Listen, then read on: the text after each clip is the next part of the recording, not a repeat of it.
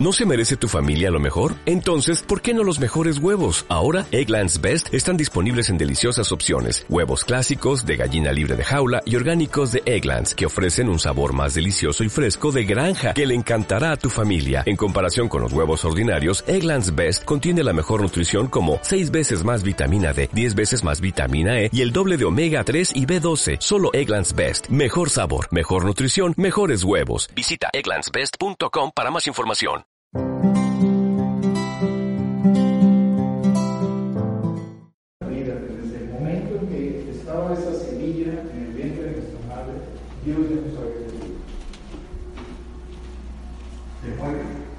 Te hace reflexionar de cómo debes de ser hecho o debes de ir siendo llevado a imagen y semejanza de Dios.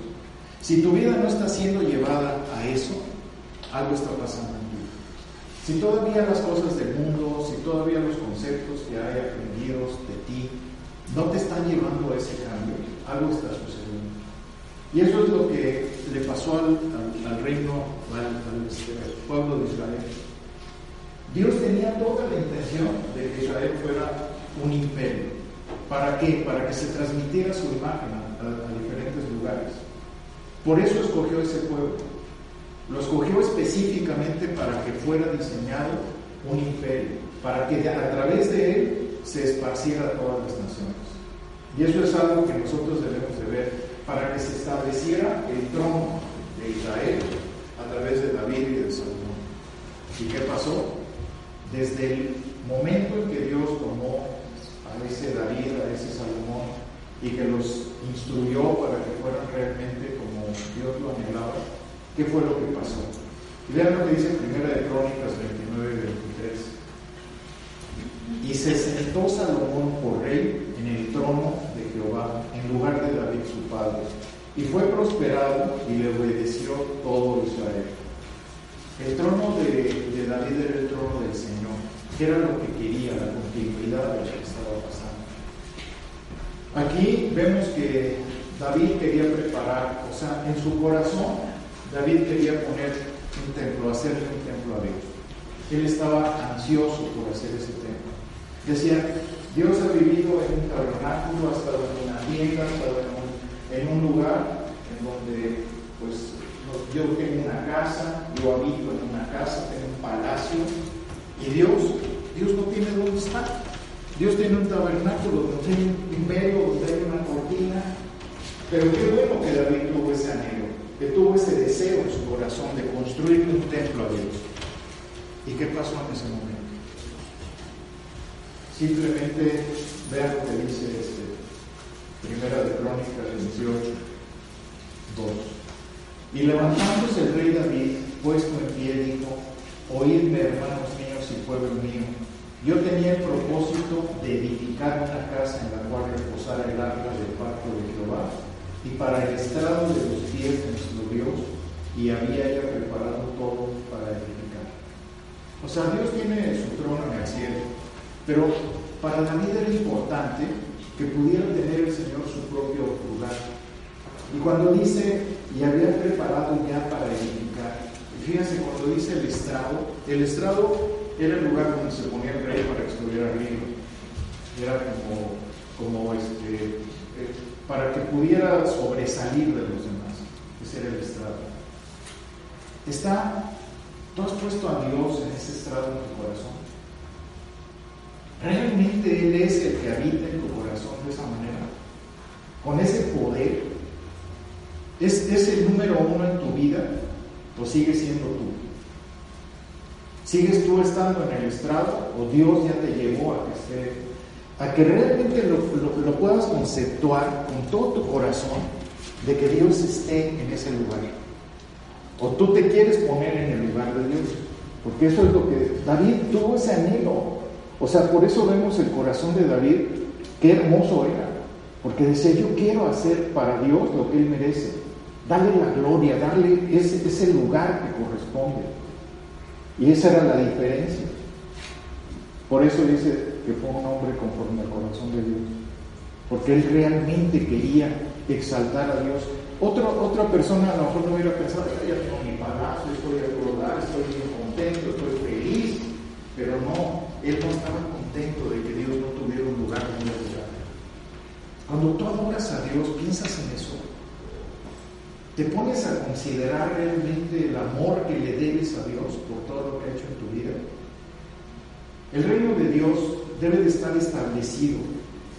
¿Cuál era la esperanza que tenía Dios de establecer a, la nación de Israel como un imperio? Pues que se, que se propagara todo esto para que hubiera más imágenes de Dios.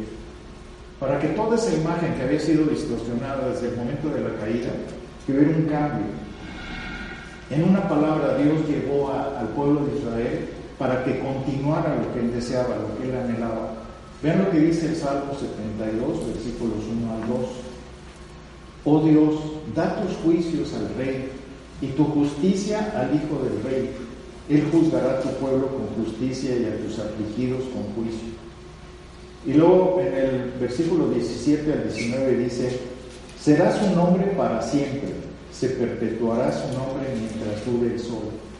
Benditas serán en él todas las naciones lo llamarán bienaventurado, bendito Jehová Dios, el Dios de Israel, el único que hace maravillas, bendito su nombre glorioso para siempre, y toda la tierra sea llena de su gloria.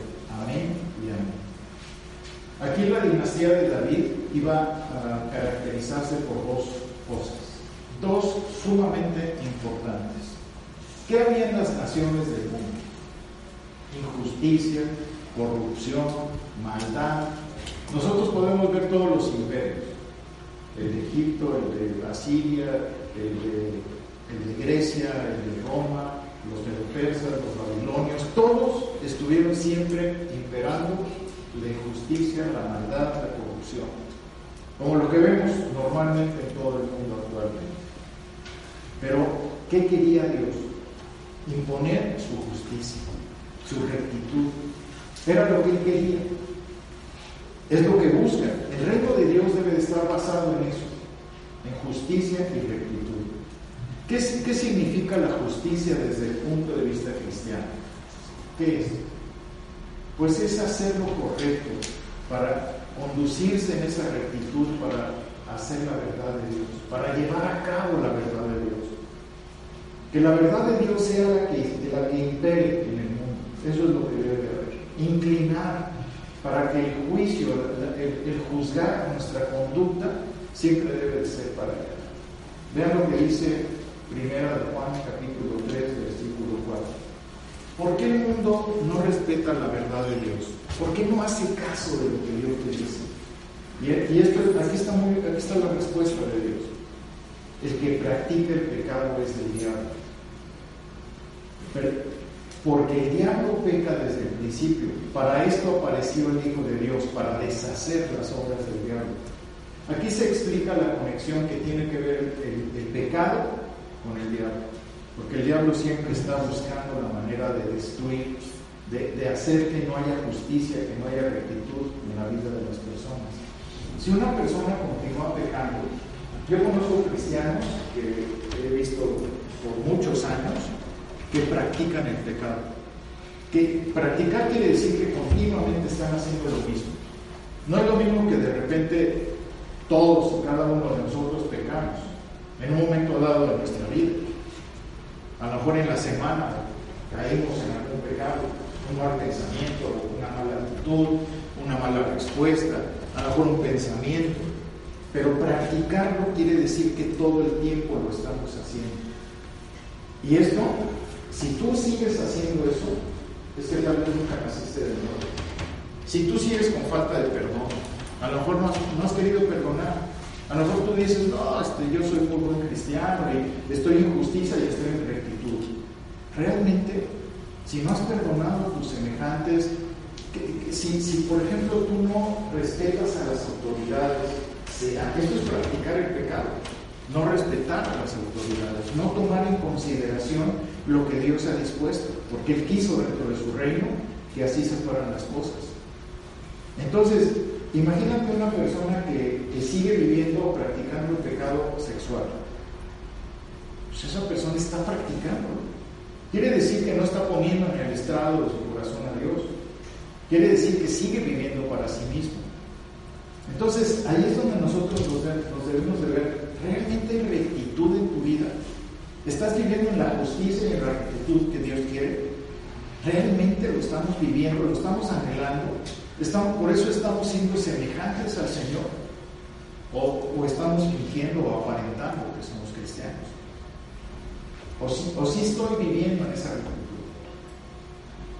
Esa rectitud te debe de llevar a través de la disciplina. Una disciplina en la oración, una disciplina en, la, en leer la palabra. ¿Eh? Esa disciplina que debes de.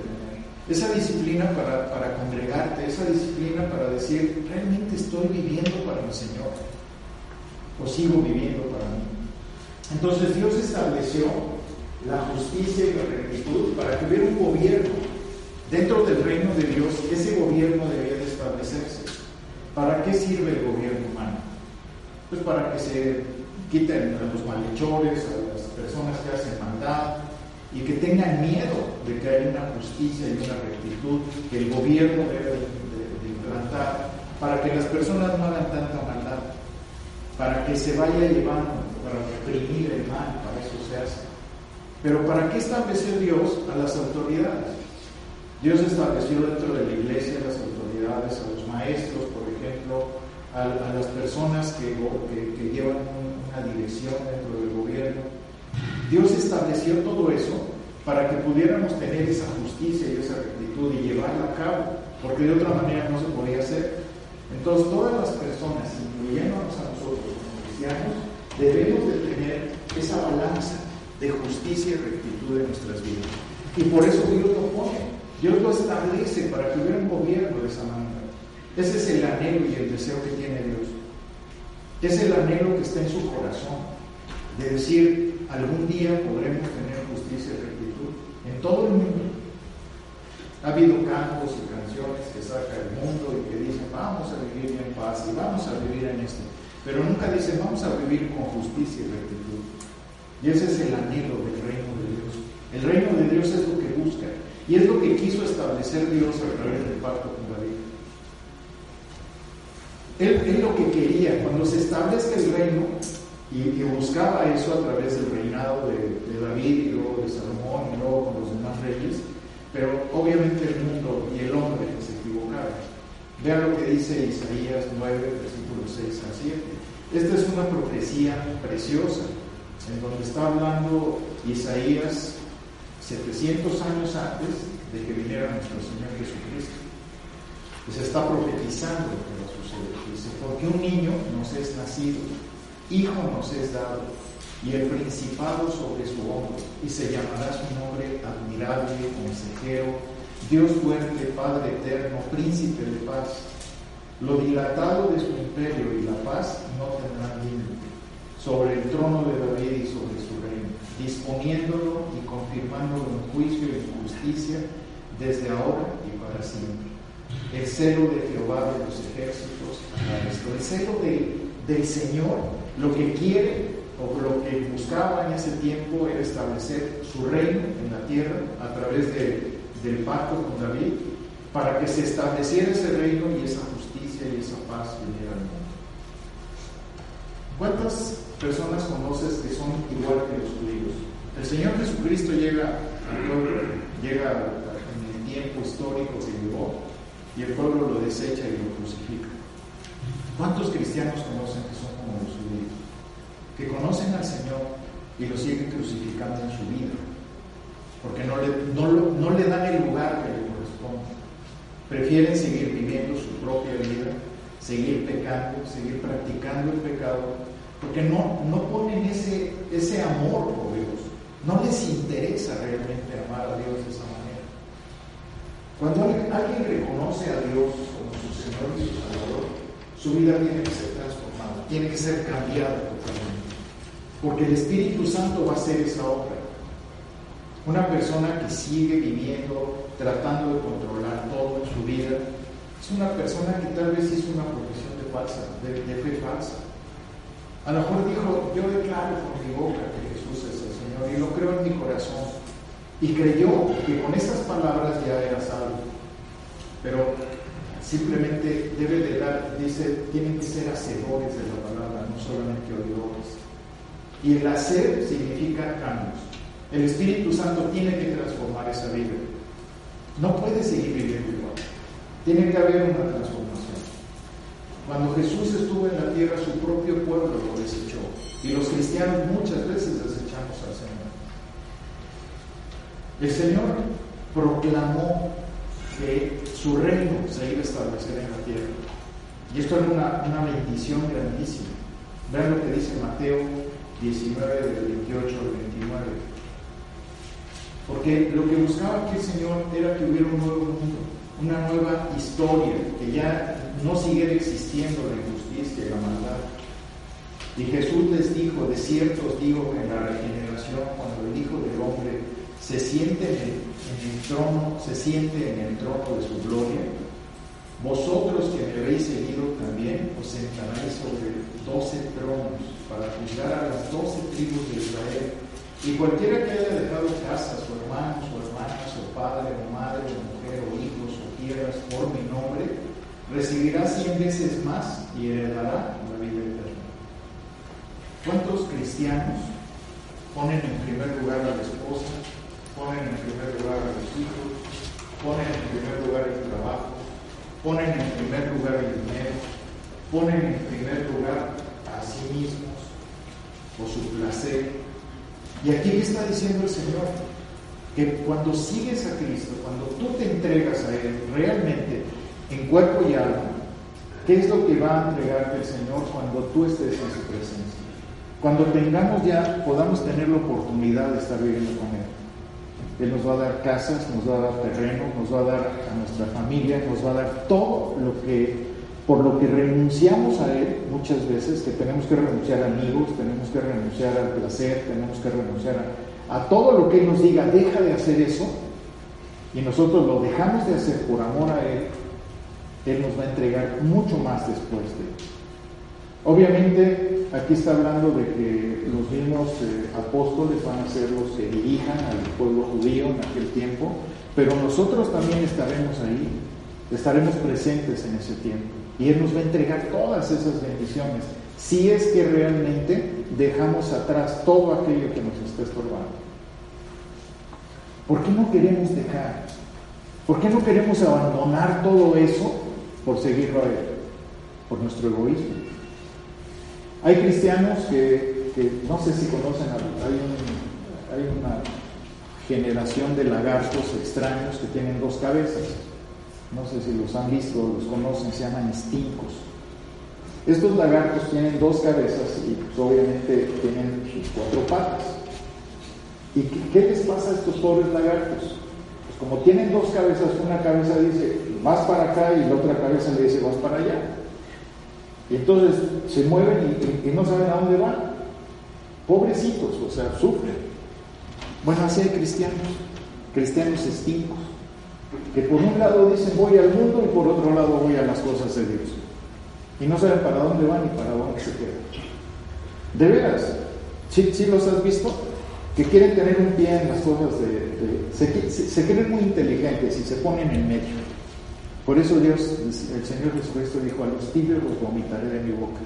Porque quieren estar con un pie en medio y dicen, soy muy inteligente, entonces me voy a las cosas del mundo un ratito, luego me regreso y me voy a las cosas de Dios otro ratito. Ya oro y, y leo, pero estoy en las cosas del mundo.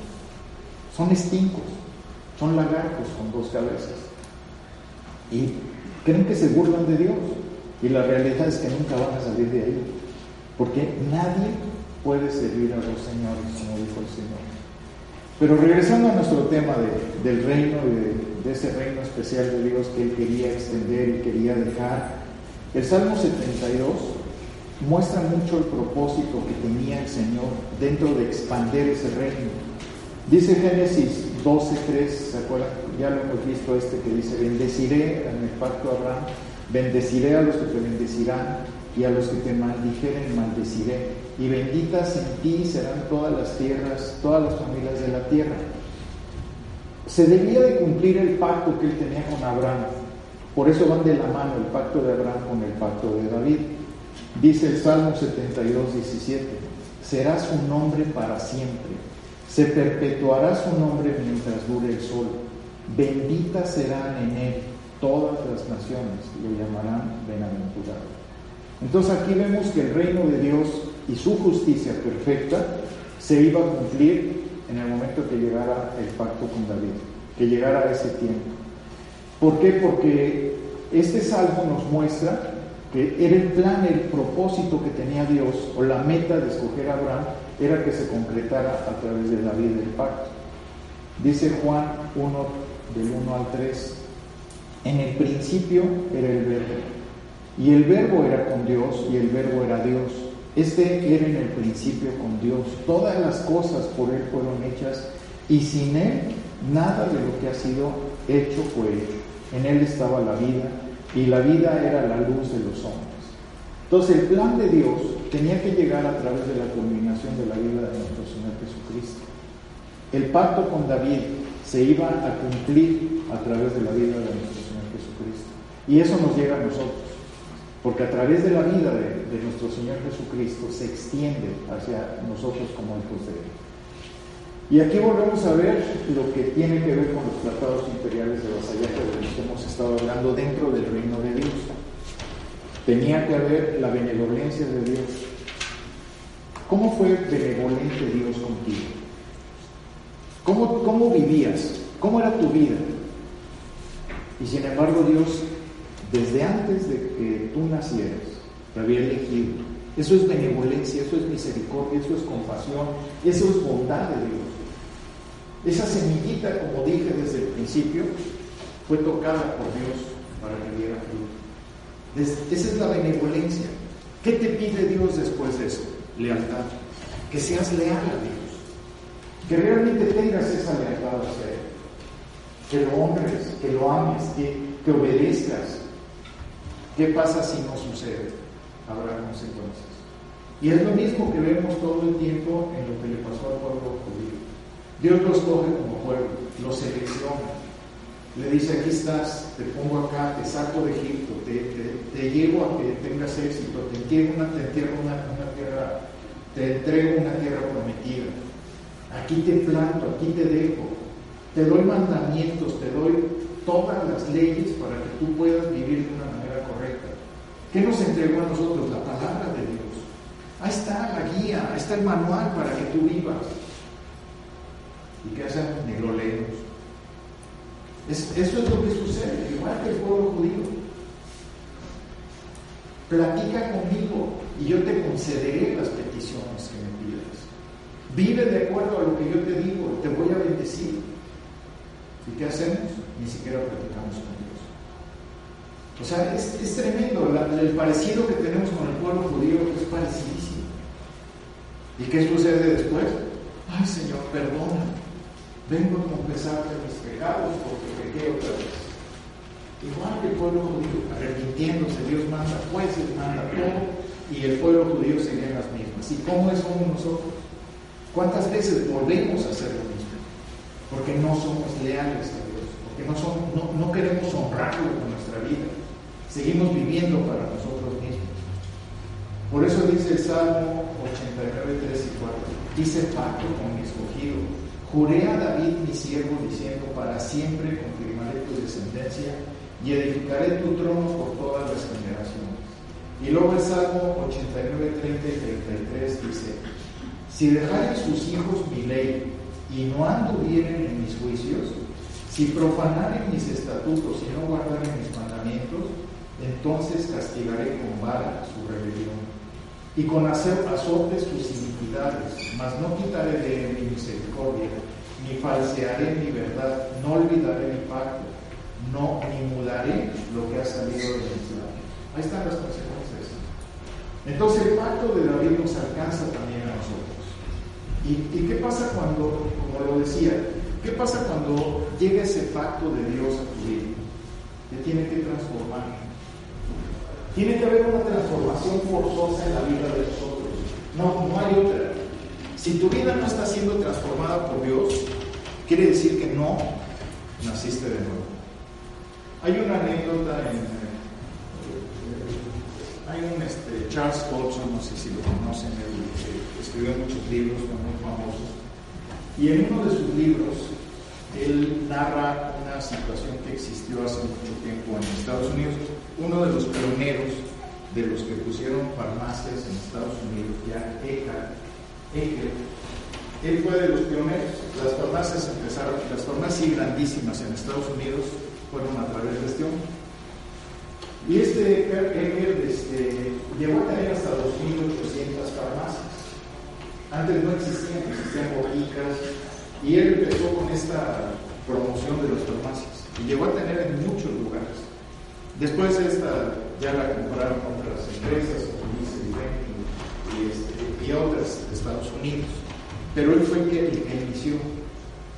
Y su biografía es muy interesante porque pues eh, tenía todas estas farmacias, muchísimo dinero, era un empresario muy famoso, pero de repente se convierte al Señor, el Señor lo llama y él entrega su vida a Cristo. Entonces dice, muchas veces yo fui a, visitar las, farmacias y nunca me había dado cuenta que en la estantería vendían revistas como el Playboy y el Penthouse, que traían desnudos. Y entonces cuando él recibe a Cristo, se da cuenta de que en, los estantes, en las cajas, estaban estas revistas. Entonces manda a llamar al gerente y le dice, ¿sabes qué? Quiero que quiten esas revistas y estas farmacias. Ya no quiero que se vendan aquí estas revistas. O sea, él estuvo yendo años y nunca había visto eso. Pero cuando Dios lo toca, él dice, yo no quiero que esto siga aquí el gerente se opone y le dice, oiga, pero es que ganamos muchísimo dinero. Muchos de nuestros ingresos vienen a través de la venta de revistas, es lo que más se vende. Dice, no me interesa, quiero que lo quiten. Dios transforma. Cuando, cuando tu vida es tocada por Dios, Dios te transforma, no te importa el dinero, no te importa nada, Dios te está transformando, está cambiando tu vida. Cuando le hicieron una entrevista a, a, a él dice, oiga, ¿y por qué decidió quitar esas revistas? Porque Dios nunca me dejó en paz. O sea, Dios no te deja en paz, te mueve y te lleva a que tengas esa transformación en tu vida. No va a haber otra. Si Dios está tratando contigo y tú tienes un pecado o estás viviendo de alguna manera, va a llegar el momento en que Dios trate con tu corazón y que te diga, deja eso. Y no puedes, no puedes hacerte un lado. Lo tienes que hacer, lo tienes que obedecer a Dios, si es que el Espíritu vive en ti. Pero si no está viviendo en ti, entonces no vas a hacer caso. Es muy fácil darte cuenta. Vean lo que dice Romanos capítulo 1, versículo 2 al 3. Que él había prometido antes por sus profetas en las Santas Escrituras acerca de su Hijo, nuestro Señor Jesucristo, que era del linaje de David según la carne Aquí vemos que están todas las promesas asociadas con el hijo mayor de David. El hijo mayor de David obviamente pues es nuestro Señor Jesucristo, quien tomó la, la, decisión de obedecer a su Padre y de ir a esa cruz para morir por cada uno de nosotros. El Hijo de Dios se hizo hombre, tuvo que venir a la tierra a morir a pagar un precio altísimo para que nosotros estuviéramos aquí. Entonces, vamos a leer la parte más importante del pacto con David. Por favor, acompáñenme a 2 de Samuel, capítulo 7, versículo 1 al 11. Yo quiero que pongan mucha atención en lo que vamos a leer. Mucho. Porque si ustedes se fijan, el que, va a hablar aquí directamente es Dios. Son palabras de Dios. Dios hablando directamente. Vean lo que dice. Aconteció que cuando ya el rey habitaba en su casa, después que Jehová le había dado reposo de todos sus enemigos de alrededor, dijo el rey al profeta Natán, mira ahora, yo habito en casa de cerdos y el arca de Dios está entre cortinas. Imagínense, y Natán dijo al rey, anda y haz todo lo que está en tu corazón, porque Jehová está contigo. Aconteció aquella noche que vino palabra de Jehová a Natán diciendo, ven y di a mi siervo David, así ha dicho Jehová. Está diciendo aquí, esto es lo que dijo Dios. Tú me has de edificar casa, en que yo more. Ciertamente no he habitado en casas desde el día en que saqué a los hijos de Israel de Egipto hasta hoy, sino que he andado en tiendas y en tabernáculos. Y en todo cuanto he andado con todos los hijos de Israel, he hablado yo palabra a alguna de las tribus de Israel, a quien haya mandado apacentar al pueblo de Israel, diciendo, ¿por qué no me habéis edificado casa de Jehová de los ejércitos? Perdón, ¿por qué no me habéis edificado casa de cedro? Ahora pues dirás, dirás a mi siervo David, así ha dicho Jehová de los ejércitos yo te tomé del redil de detrás de las ovejas para que fueses príncipe sobre mi pueblo, sobre Israel. Y he estado contigo en todo cuanto has andado, y delante de ti he destruido a todos mis enemigos, tus enemigos. Y te he dado un nombre grande, como el nombre de los grandes que hay en la tierra. Además, yo fijaré lugar a mi pueblo Israel y lo plantaré, para que habite en su lugar y nunca más sea removido ni los inimigos le aplican más como al principio.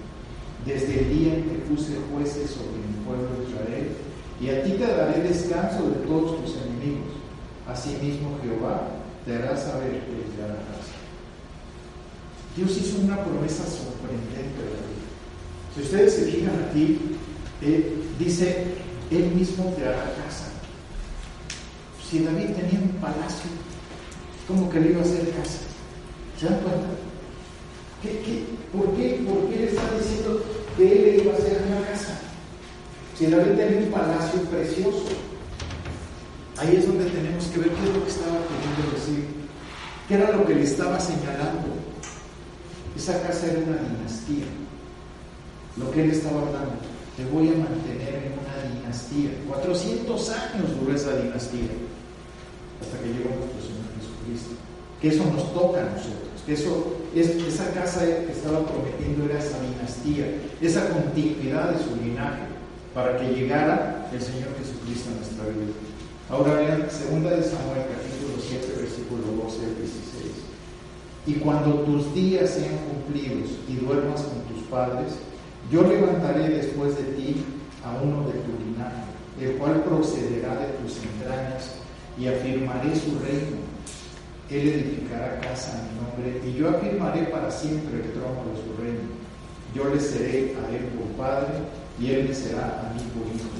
Y si él hiciera mal, yo lo castigaré con vara de hombres y con azotes de hijos de hombres. Pero mi misericordia no se apartará de él como la parte de, Saúl, al cual quité delante de ti. Y será firmada tu casa y tu reino para siempre delante de tu rostro, y tu trono será estable Aquí Dios está refiriendo obviamente a Salomón, que él iba a construir el, templo. Pero Dios dijo aquí algo todavía más importante, aparte de la dinastía que le estaba dando, que le estaba diciendo va a ser la continuidad de tu dinastía, pero no a cualquiera. ¿Por qué no se la dio a Saúl? Se la dio a David. Pero aquí le está diciendo algo que nos corresponde también a nosotros. Por primera vez él está diciendo que iba a ser esa persona iba a ser hijo de Dios.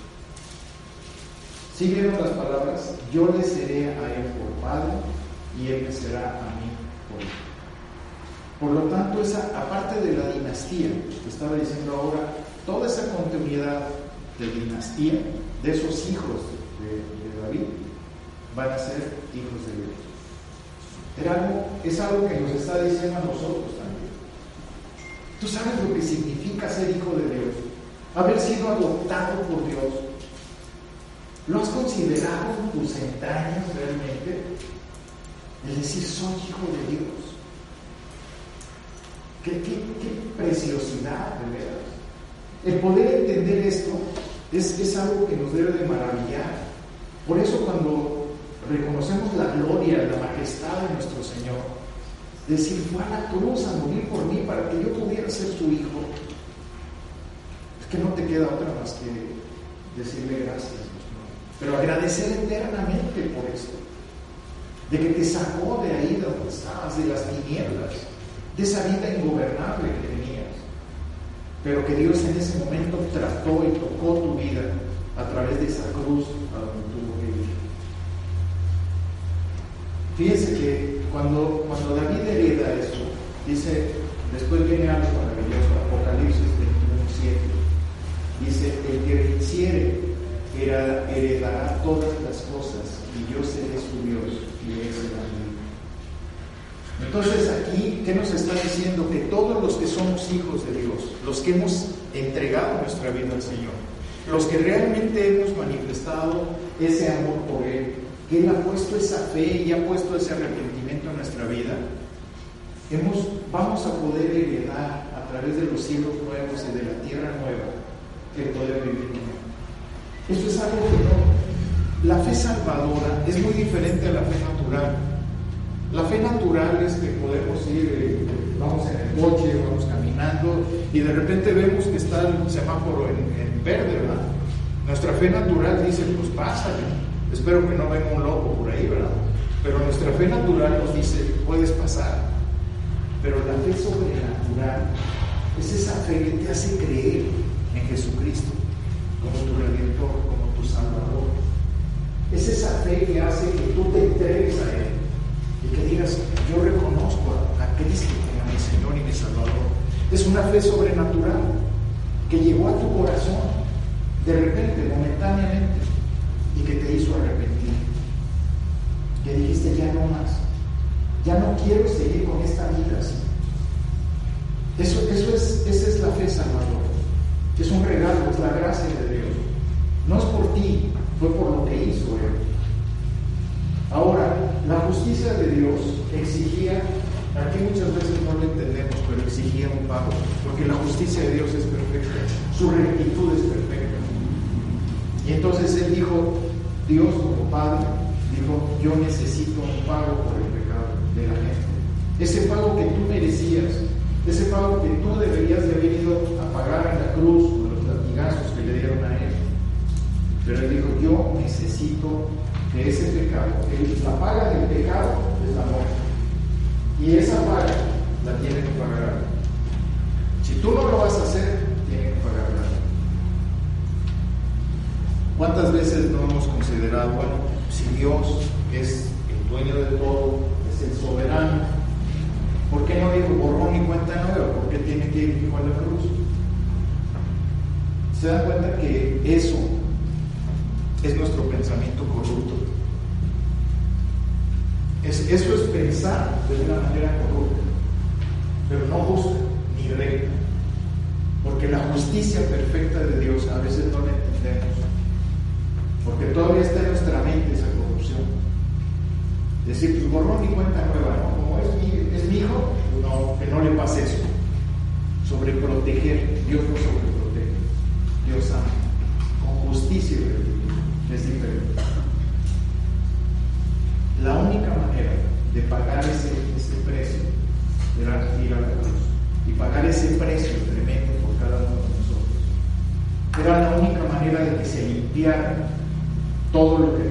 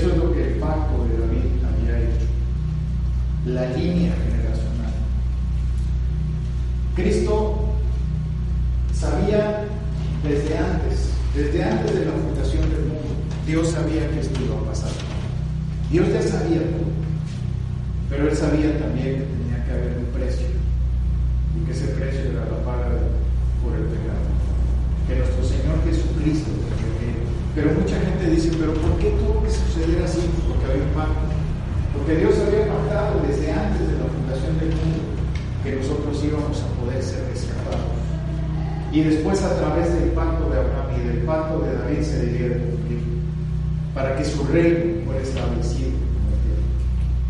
Y eso es algo que nosotros muchas veces pues, no podemos entender. Que ya no estuviéramos a la merced del príncipe de las tinieblas. Todos nosotros estábamos a merced del príncipe, estábamos, eh, estábamos usados por él. No, no entendíamos en nuestra mente cómo el diablo podía meterse en cada uno de nosotros y hacernos ese, hacer que hiciéramos determinadas. Eso es lo que hizo Jesucristo. Nos, arrebató, nos arrancó de las pausas del diablo. Nos quitó de ahí. Nos tenía el diablo ahí. Ahí estábamos, congestionados con él. Y no sabemos qué hacer o cómo hacer. Hasta que vino el Señor Jesucristo a través de su sacrificio, se abrió ese velo para que pudiéramos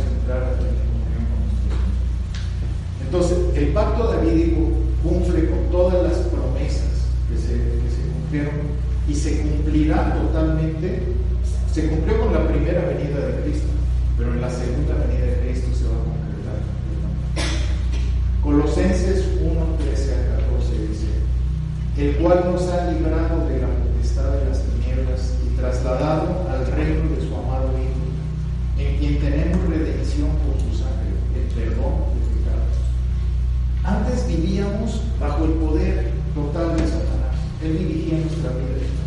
Él era nuestro padre. Suena muy feo, pero era nuestro padre. O sea, ¿alguna vez has considerado eso? Mi padre era Satanás. Se oye horrible y quisiera decirlo, pero fue una realidad. Vas a seguir obedeciendo a Satanás en vez de obedecer a nuestro Señor. Vas a seguir haciendo, propagando la mentira la injusticia, la impiedad, o vas a vivir ya realmente como mereces a través del supremo sacrificio de nuestro Señor en la cruz. Como conclusión, tenemos que recordar algo sumamente importante, que eso, que se nos quede siempre en nuestra mente. ¿Qué significa ser imagen y semejanza de Dios? Que nunca se te olvide que todos los días de tu vida tú debes de despertar y decir, Señor, ayúdame a ser la imagen semejanza de Dios. Ayúdame a ser realmente como tú. Por eso fuiste a la cruz. El propósito de que fueras a esa cruz y que me rescataras es para que yo refleje tu santidad. Que nunca se nos olvide desde el momento en que despertamos que debemos de reflejar su santidad. Ese es el propósito de lo que hemos hablado. Si a mí se me olvida, si yo no lo pongo en práctica a través de vivir con mi familia, de vivir como vecino, de vivir como ser humano, si a mí se me olvida el que debo de reflejar la luz de Dios, de reflejar la santidad de Dios, estoy fallando en el propósito por el que hablando. Si yo vivo el pecado, si practico el pecado, no estoy reflejando santidad. Estoy, estoy viviendo una vida cristiana ficticia, aparente, hipócrita. Si digo, sí, soy muy cristiano, soy muy lindo y soy muy bueno, pero no he perdonado, no, no, no estoy descansando en la autoridad de Dios. No me interesa quién es la autoridad de Dios. Si yo vivo lleno de, de, de angustia, de, tengo una raíz de amargura en mi vida, realmente puedes tener todo el conocimiento del mundo. Puedes decir, no, yo conozco mucho de la palabra. ¿Y de qué te sirve si no estás reflejando la santidad de Dios en tu vida? Eso es vivir de, de manera hipócrita, falsa, ficticia.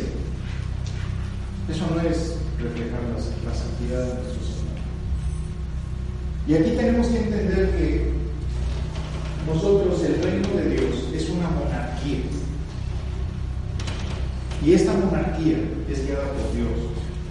Y Dios en ningún momento, nada puede limitar al rey de esa monarquía. Nada, porque Él es el rey. Nosotros somos los vasallos, somos sus súbditos. ¿Estás viviendo como vasallo? ¿Estás viviendo como un súbdito de Dios realmente? ¿O estás viviendo en, una, en un fingimiento de que sí, me someto al rey, pero no me someto a las autoridades? Sí, me someto al rey, pero sigo haciendo lo que quiero. ¿Realmente es eso? Muchas personas eh, pues se niegan a honrar a Dios, no quieren honrar a Dios, no quieren honrarlo y son desleales ante Él. ¿Por qué? ¿Por qué pasa eso? Por la soberbia tan grande. Hay personas que a lo mejor hoy, hoy vienen por primera vez alguna persona que nunca le ha entregado realmente su vida a Dios. A lo mejor hoy es el momento más importante que pueda tener esa persona o que está escuchando esto por, por línea. A lo mejor la palabra te ha llegado a tu corazón. A lo mejor hoy, hoy es el día más importante de tu existencia. Porque a lo mejor Dios te está tratando, está diciendo, hoy quiero que me entregues tu vida. Hoy quiero realmente que te manifiestes poderosamente en mí. Eso es lo que Dios, Dios anhela, que Él pueda ser realmente ese reino tu vida. Tal vez eh, muchas personas pensarán o, o mejor han venido a la iglesia, pero nunca se han entregado. Nunca le han dicho a Dios, Señor, perdóname, me arrepiento de mis pecados. Ya quiero vivir de una manera diferente. Te entrego mi vida. Yo me acuerdo cuando, cuando yo hice esa, oración en donde yo le entregué mi vida a Dios. Yo no, yo no sabía, yo no, yo no podía imaginarme. Yo, yo lo hice con toda sinceridad. Yo le dije a Dios, aquí está mi vida, Señor, te la entrego. Tómala. Toma mi voluntad, toma, toma todo lo que soy. Aquí está. Yo ya no puedo vivir. Ya estoy cansado, ya estoy fastidiado de vivir lo mismo. Tú ya le entregaste tu voluntad. Ya le entregaste totalmente tu ser a Dios para que Él haga lo que quiera. Y a veces piensa uno, no, no vaya a ser que Dios me, quiera, me quiera llevar a hacer algo Eso es, eso es. Porque tú tienes que dejar que Dios haga lo que Él quiera con tu vida. Si realmente le vas a entregar tu vida, es entregarse. Dice, ¿qué, padre si el hijo le pide un pan, le va a dar, le va a dar algo malo. Le va a dar algo que no es lo que quiere. O sea, Dios siempre nos va a dar lo mejor. Lo, lo mejor que pudo dar fue a su hijo. Imagínate si no te va a dar. Entonces aquí tenemos primeramente que reconocer el sacrificio de nuestro Señor Jesucristo. Y al reconocerlo, no te lleva a otra cosa más que arrepentirte. Si es que realmente esa semilla de tu vida en el vientre de tu madre fue tocada desde ese momento. Si no es así, vas a ser una persona soberbia, orgullosa, que nunca reconozcas a Jesucristo y que nunca te arrepientas. Ese es el dolor más grande que puede tener una persona.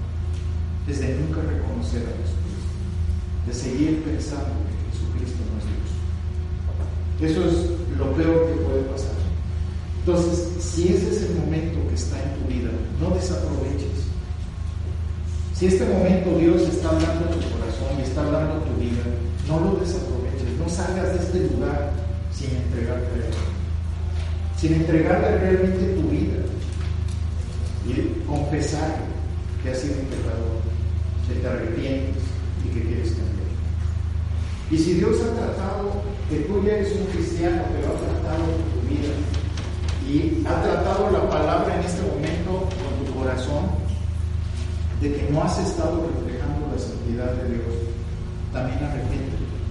Porque también es el momento de tomar en consideración eso. Decir, a partir de hoy, yo te entregué mi vida ya, pero a partir de hoy quiero reflejar tu santidad cada día de tu. Y ese es un arrepentimiento sincero, es un compromiso que cada uno de nosotros debemos hacer con Dios.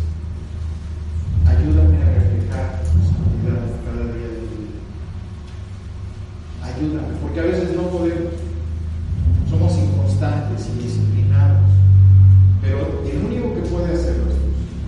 Cuando tú se lo pides, Él te lo da. Porque estamos pidiendo algo bueno, algo que, que va a servir por lo que fuimos realmente rescatados por Él. Pues quiero que me acompañen a hacer una oración para terminar darle gracias a Dios. Señor, te, te reconocemos como nuestro Rey, como ese Rey justo, ese Rey santo, ese Rey recto. Te reconocemos que sin ti estaremos perdidos. Gracias porque desde que nosotros estábamos en el vientre de nuestra madre, nos elegiste como hijos. Y no sabemos cómo agradecerte tanto ese privilegio que tú nos has dado, por el saber que somos hijos tuyos, el saber que cada día de nuestra vida debemos de honrarte, debemos de ser leales a ti. Ayúdanos a entender lo que significa poder vivir en santidad, reflejar tu santidad cada día de nuestra vida. Enséñanos cómo hacerlo, Señor. Llévanos a través de, de tu Espíritu Santo a vivir en esa santidad. Quita de nosotros toda, pues toda esa podredumbre que todavía hay en nuestros corazones. Renueva nuestro entendimiento, Señor, para que podamos honrarte como tú te mereces que podamos ser esos hijos que tú anhelas tener. Hijos que no te lastimemos, hijos que no ofendamos tu vida y tu corazón. Que podamos reconocer realmente el sacrificio de nuestro Señor Jesucristo, el que tú como Padre tuvieras que mandar a tu propio Hijo a esa cruz, a pagar ese dolor tan grande de separarse de ti en ese tiempo. Te pedimos, Señor, que tú puedas realmente hacer un cambio en nuestras vidas. Si hoy viene alguien por primera vez o que ha estado en esta iglesia y que nunca te ha reconocido como Señor y Salvador, trata con su corazón, Señor. Ayuda a que esa persona en este momento te reconozca como Señor y Salvador de su vida. Pon la fe en su corazón y pon ese arrepentimiento sincero también, Señor que esa persona hoy salga de este lugar renovada, diferente, con el deseo y el anhelo de poder vivir para ti. Y ayúdanos a cada uno de nosotros, Señor, a que nunca se nos olvide quién eres tú, que eres el Rey de nuestra vida, que tú hiciste todos estos pactos y has, has hecho todo esto para que nosotros pudiéramos tener la salvación que tú has hecho todos estos planes desde antes de la fundación del mundo para que pudiéramos ser tus hijos.